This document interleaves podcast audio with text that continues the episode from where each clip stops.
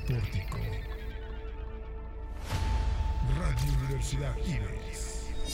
Un nuevo concepto digital. Mike Wilmer. La hora, ha llegado. El misterio saldrá a la luz. Lo secreto será revelado. Y lo paranormal lo vamos a investigar. La hora ha llegado. El Pórtico.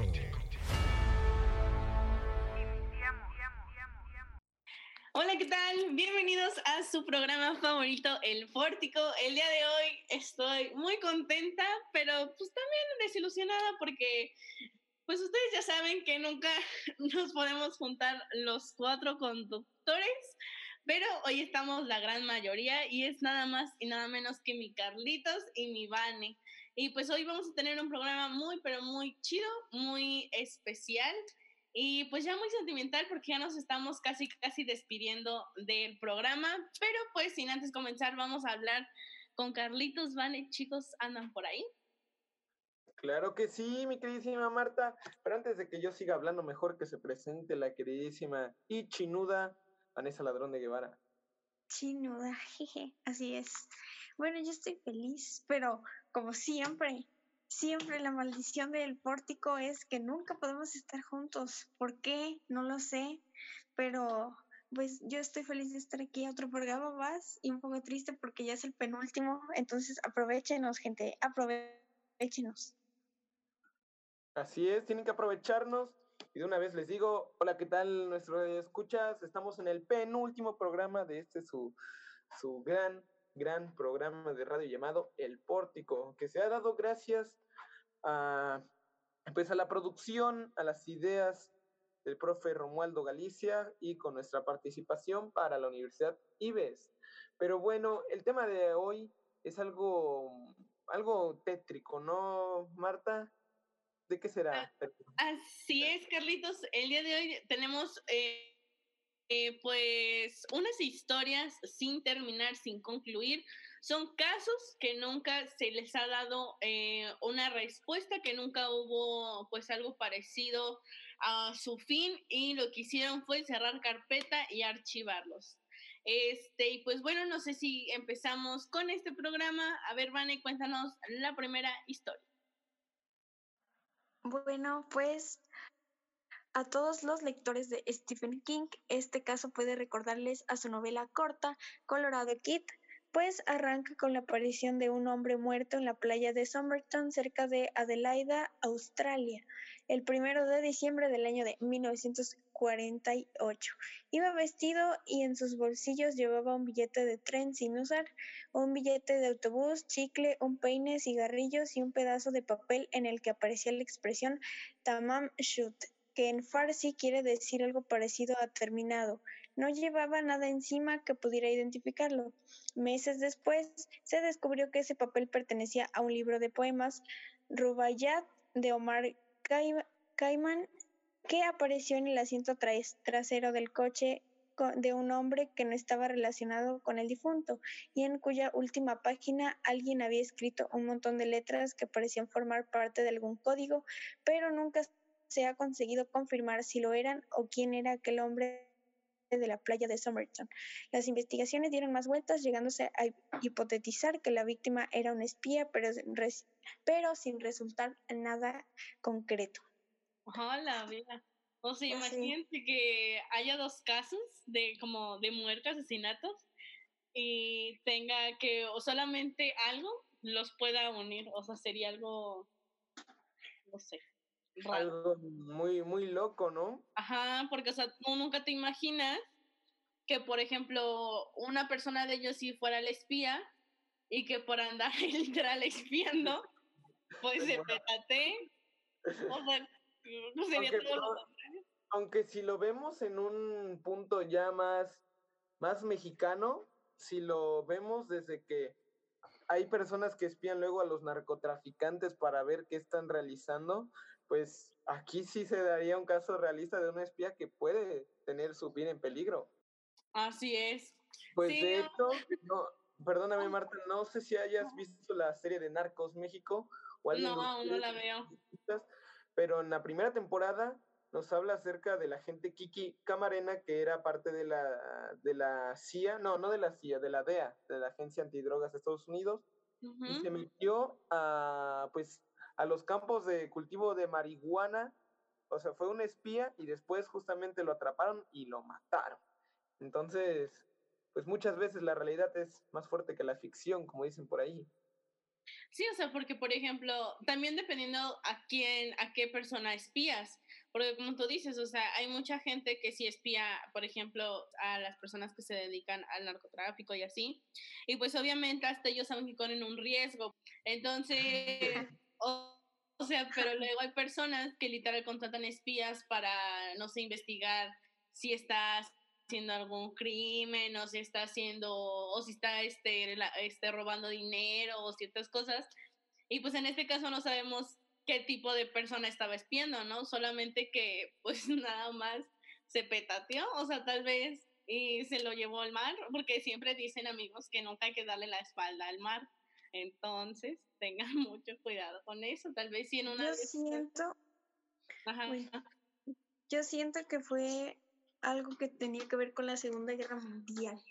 Puede ser, puede ser, no lo sé, porque recordemos que en el 39 y terminó en el 45, entonces en ese entonces había mucho espía con los nazis y así. Mm, sí es cierto. Puede ser, cuando terminó, encontraron a este cuate y dijeron, por chismoso, y como dijiste, lo mataron.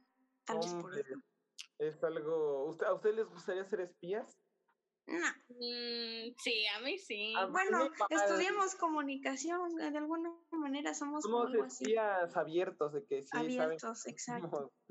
Pero la neta, a mí sí me gustaría ser espía porque está- me gusta mucho la adrenalina, nada más por eso siento que Ajá, a mí también.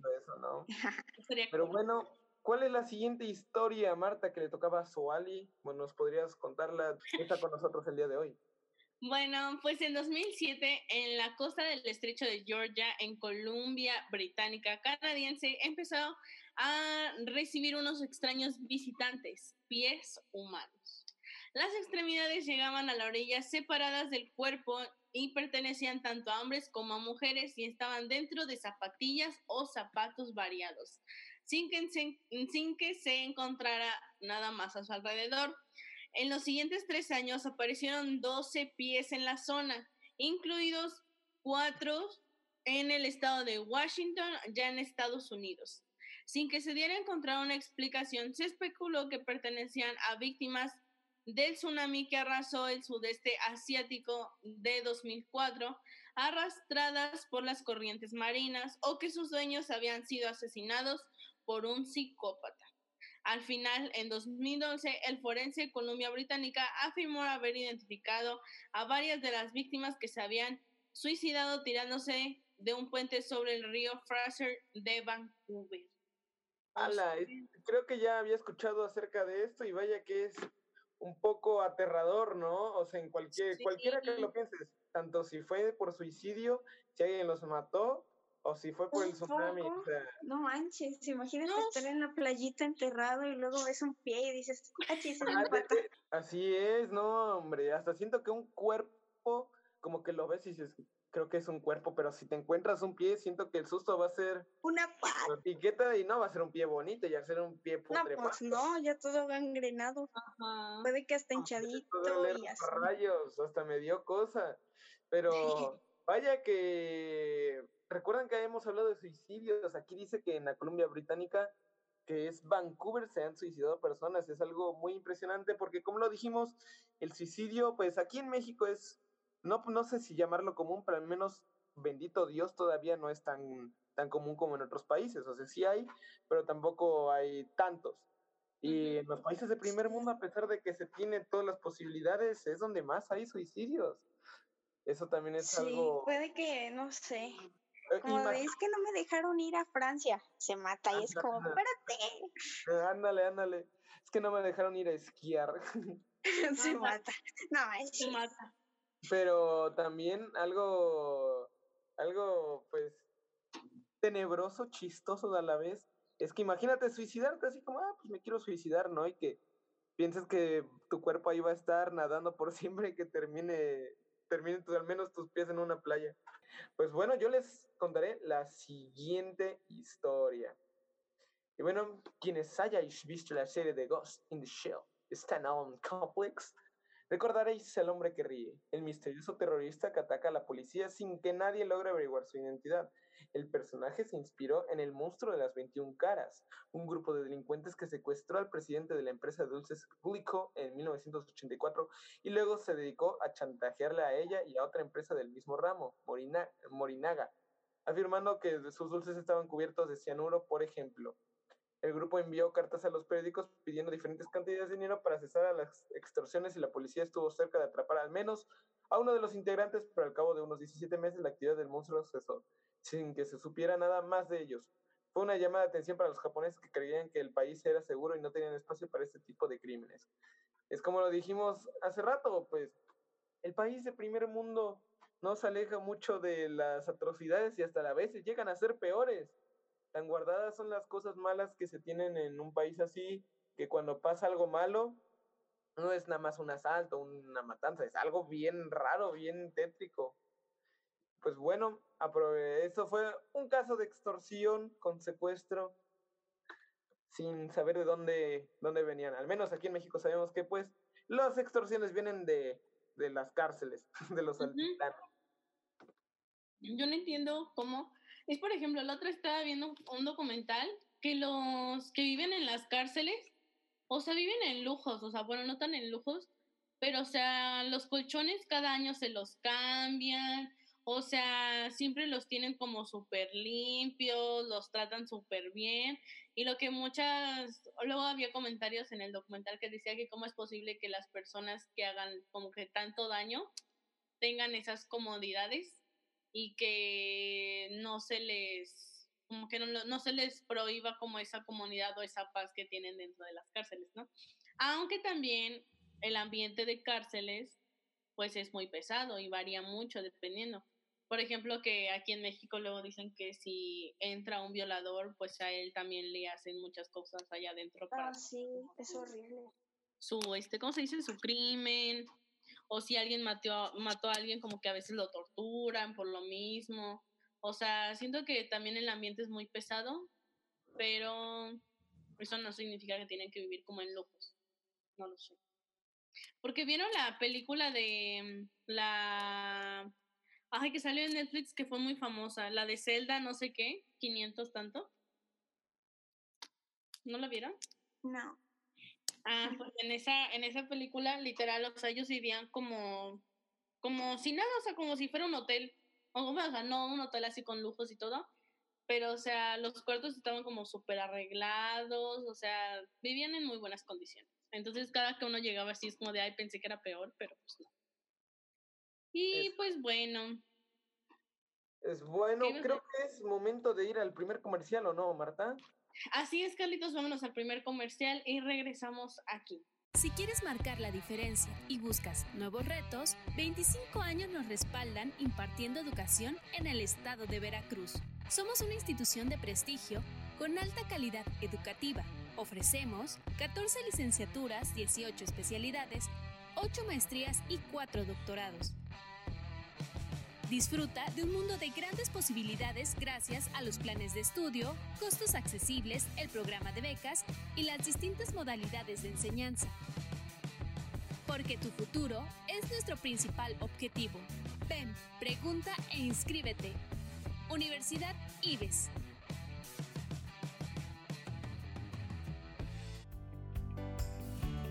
Bachillerato General del IBES. Ven y forma parte de esta comunidad. Excelencia educativa, costos accesibles y programa de becas. Que nada impida tu formación. El sistema de aprendizaje dirigido, SAT, es la mejor opción. Cuando de educación se trata, las limitantes no existen. Conoce los beneficios. Bachillerato General del IBES, Somos linces, somos IBES. Secundaria y preparatoria Dr. Gavino Barreda. 57 años de excelencia educativa. Contamos con costos accesibles, programa de becas y la mejor educación. Olvídate de lo tradicional. El sistema de aprendizaje dirigido es tu mejor opción. Contáctanos y conócelo. No lo pienses más y forma parte de esta gran comunidad. Secundaria y preparatoria Dr. Gavino Barreda. Excelencia educativa a tu alcance. Mundial. Excelente atención profesional con los mejores sistemas educativos, las mejores licenciaturas y posgrados más completos en un solo lugar. En Universidad Martí, contáctanos al 2288 12 31 95 o si lo prefieres, escríbenos en nuestra página de Facebook Universidad Martí. Únete a esta gran oportunidad. Solo faltas tú. Somos Martí.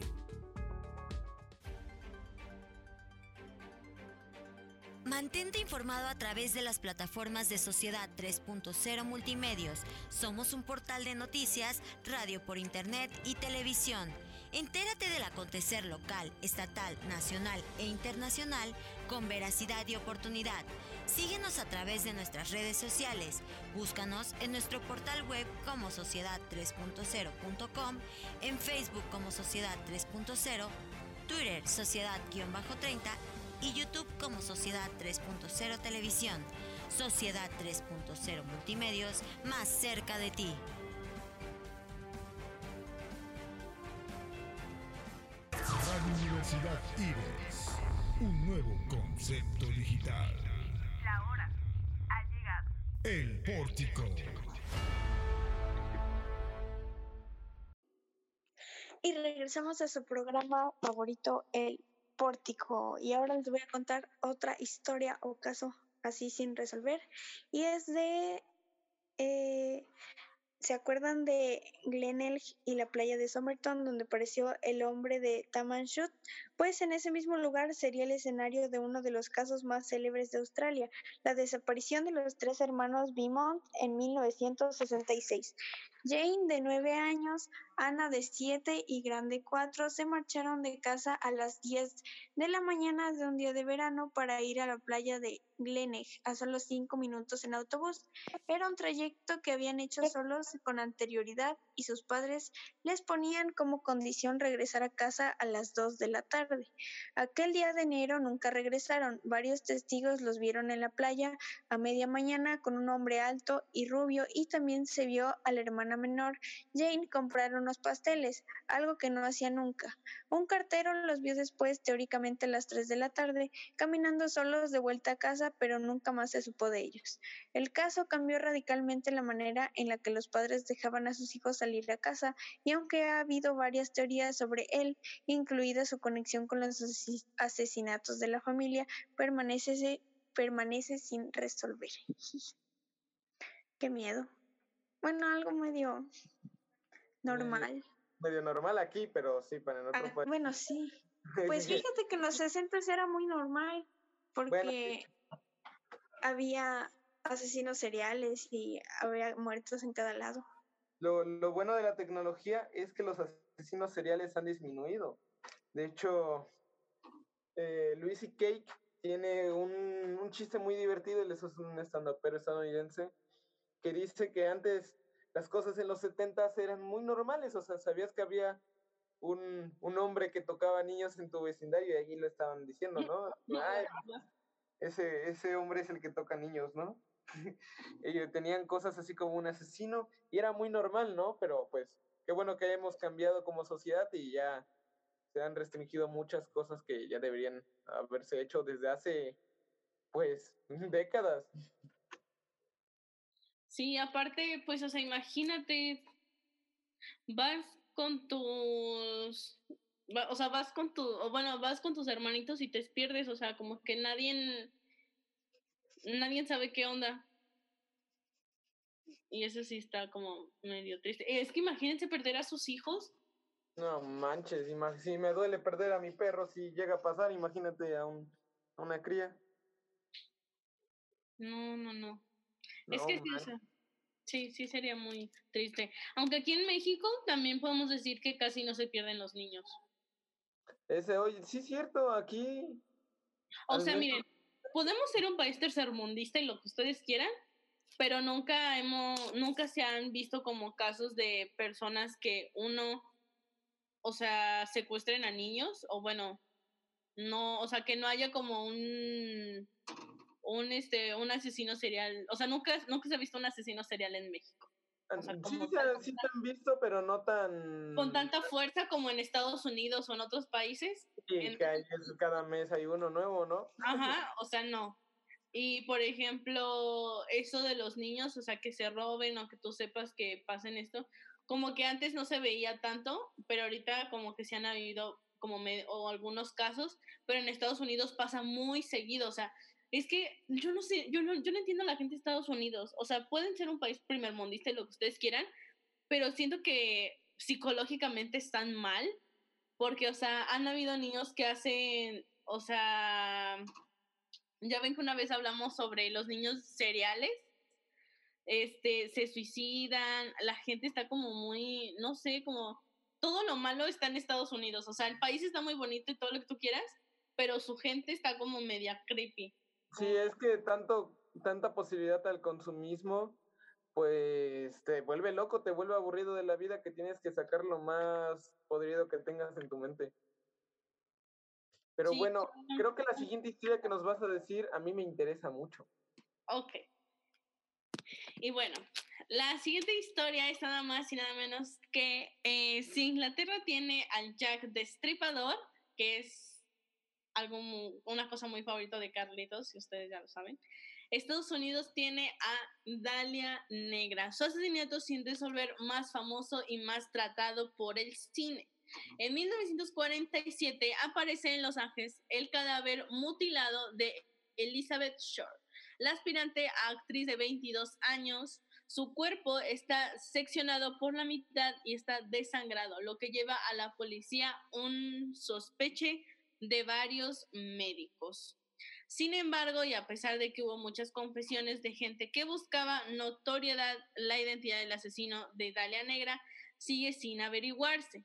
James Elroy lo incluyó en una de sus novelas del Cuarteto de Los Ángeles y periódicamente vuelve a haber intentos de resolverlo sin éxito.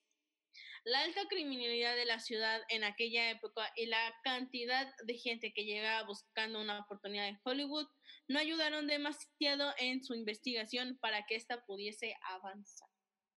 O sea, esa yo, la, esa yo ya la había visto en, unos, en un video de la famosísima Paulette, que es muy bueno, se lo recomiendo. Si les gustan este tipo de casos, vean ese video y está sumamente, ah, pues no sé, o sea, como interesante porque hasta la fecha nadie sabe cómo es de que ella llegó así y literal está como descuartizada, por así decirlo, como si se hubiese metido a un tratamiento de, de belleza. Está muy rara ese caso, está muy raro. Hay especulaciones de que fue un dentista. Porque Ah, sí.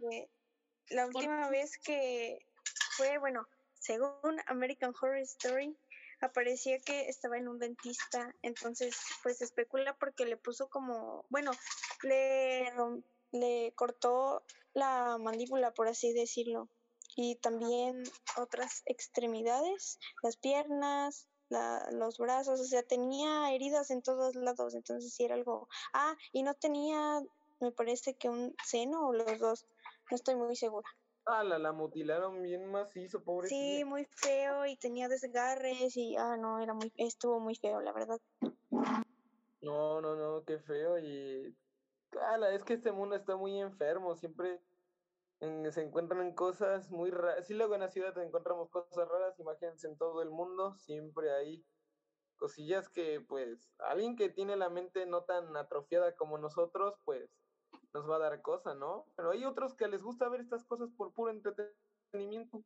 Sí, La sí soy, sí Como por ejemplo los que están escuchando este programa. Sí, la verdad sí está muy cool. Pero hemos Hemos terminado, nos- concluido. Hemos concluido esto sin la queridísima Sol, lastimosamente no estuvo con nosotros, pero estamos pues alegres de que ya casi vamos a acabar la universidad, una etapa, según la mejor etapa de nuestras vidas, a ver si sí es cierto, yo digo que no, todavía no, No.